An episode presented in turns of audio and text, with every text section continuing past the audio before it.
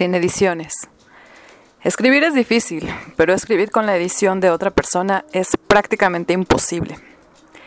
He escrito para cerca de siete medios hasta el día de hoy. Ya sé, ya sé, no son tantos. Ya lo sé. no son tantos y sin embargo se me han hecho infinidad de veces las que he tenido que cambiar lo que he escrito. Y entonces surge la pregunta, ¿por qué tengo que cambiar lo que quiero decir? ¿Por qué no simplemente puedo escribir lo que estoy pensando? ¿A quién le ofende lo que creo? ¿A quién le ofende o preocupa lo que pienso? Cuando uno se pone a escribir, escribe para que alguien lo escuche, para que alguien lo lea, para que alguien se sienta reflejado con cada palabra que estás diciendo. Mas no, para que llegue una persona de mente cuadrada que decida cambiar toda tu redacción de principio a fin, solo porque lo que estás escribiendo no es exactamente lo que él está pensando de ese tema. ¿Qué chiste tiene entonces? Es por ello que en este blog vas a encontrar muchos comentarios, muchas publicaciones libres y sin ediciones. Ok, un poquito de edición para que no se vean las faltas de ortografía ni la falta de estilo, pero sí libre de todas las correcciones de un editor. Publicaciones como me han salido, como lo he pensado, como se ha necesitado escribir. Porque cuando tiene uno la necesidad de escribir es porque algo quieres compartirle al mundo. Recuerdo claramente la primera edición que me hicieron. Fue como, ah, ok, me equivoqué. Perfecto, lo corrijo. Y lo cambié pensando que yo estaba escribiendo algo mal. ¿Saben cuántos likes tuvo esa publicación? Muchísimo menos de lo que yo esperaba. Pasó el tiempo, llegó mi segunda edición, y la segunda edición fue como, a ver, espérame, yo fui la que lo probó, yo fui la que fui al evento, la que estuvo sentada y la que escuchó lo que decía el chef. ¿Por qué carambas tengo que cambiarlo? ¿Solo porque no cuadra con lo que tú, editor, quieres decir? Pues escríbelo tú. Pero bueno, mi tercera edición, que recuerdo el día de hoy, llevó a perder a un cliente potencial para la revista, para la que estaba yo escribiendo en ese momento. Fui a realizar una entrevista con un socio potencial que le prometí ciertas cosas, ya sabes. Él quería transmitir y decirle al mundo ciertas características de su producto y yo le dije, perfecto, eso va a salir. Se lo expliqué a mi editor, le dije, sí podemos hacer los cambios, pero resulta que nuestro cliente quiere expresar esto, porque lo necesita, porque ese es su producto. Y entonces mi editor me dijo, pero nuestros lectores no quieren escucharlo. A ver, espérame. Nuestros lectores quieren escuchar la verdad, quieren escuchar la realidad de las cosas, quieren escuchar lo que tu cliente está diciendo, no lo que tú, editor, que quizás sí, tienes toda la formación, tienes todo el conocimiento que los años y tu experiencia te han traído, tienes toda la credibilidad porque te lo has ganado, pero no eres él. Hay que entender que una cosa es editar el estilo, editar las faltas de orografía, y otro muy diferente es editar el contenido y el contexto del artículo, del ensayo o del escrito en general. Y hay que entender que nosotros, los que estamos atrás de la pluma como reporteros, como comunicadores, muchas veces no somos la persona que está realmente haciendo el trabajo. Y lo pongo así.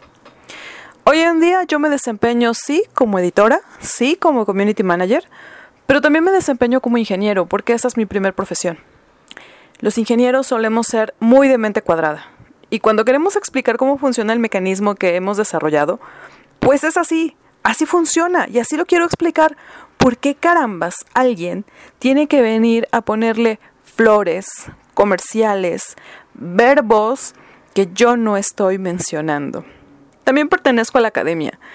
Y en la academia es bien curioso porque tú, que eres el profesor especialista en cierta materia técnica, viene una persona que es pedagoga, cuando, ojo, imparto clases a nivel medio o incluso superior. No deberíamos de utilizar la pedagogía, sino quizás la andragogía, ¿no? Bueno, independientemente de eso, ya será para otro comentario. Es muy interesante cómo ellos vienen con sus verbos, con sus catálogos y verbos de Bloom, a querer modificar una estructura lógica para nosotros porque así estamos ejecutando un proyecto. les dices, es que va a analizar.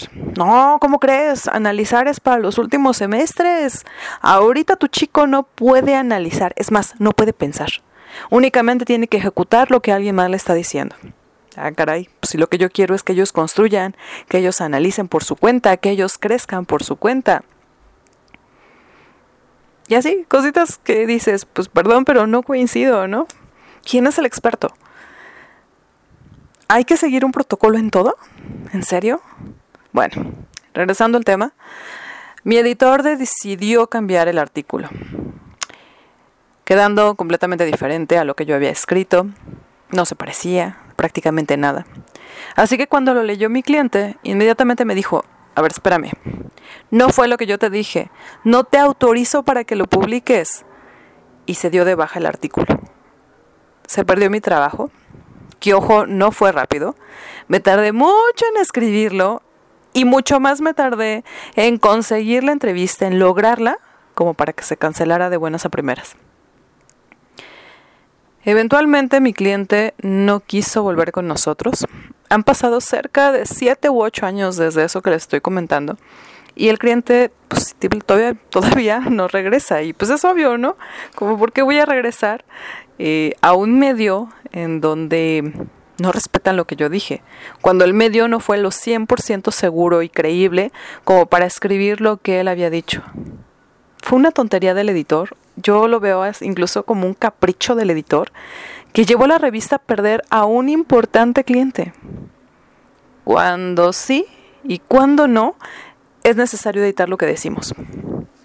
A ver, ¿de verdad es necesario siempre editarlo? También soy esposa y soy hija. ¿Y cuántas veces no he tenido que editar lo que pienso? Simplemente para no lastimar a las personas que nos rodean. ¿Y saben qué es lo peor? Que me he dado cuenta que por no haber dicho a tiempo lo que yo pensaba, después se hace una bola de nieve gigante que me aplasta. Porque hay que decir las cosas en el momento adecuado, en el momento oportuno. Eso es lo que nos dicen, ¿no? Hay que decir las cosas cuando es más oportuno. Pero muchas, muchas veces ese momento oportuno nunca llega. Por lo tanto, hay que tener mucho cuidado con lo que decimos. Sí, sí es cierto, es verdad. Pero también hay que tener mucho cuidado con respetarnos a nosotros y respetar nuestros sentimientos y hacerle ver a las personas que nos aman qué es lo que realmente estamos sintiendo. No podemos ser egoístas con nosotros porque al final vivimos con nosotros, en esta piel, en esta mente, en este cerebro, por el que pasan miles de millones de ideas. Y entre esas ideas, obviamente hay textos que le van a lastimar a muchos, pero que si no salen, pues me van a lastimar más a mí por quedármelos. También soy coordinadora de protección civil. Y en protección civil hay un lema, que es muy importante, escúchenlo bien porque hasta suena egoísta, pero es en serio. Primero yo, después yo y hasta el último yo. Si ya lo sé, suena muy, muy egoísta.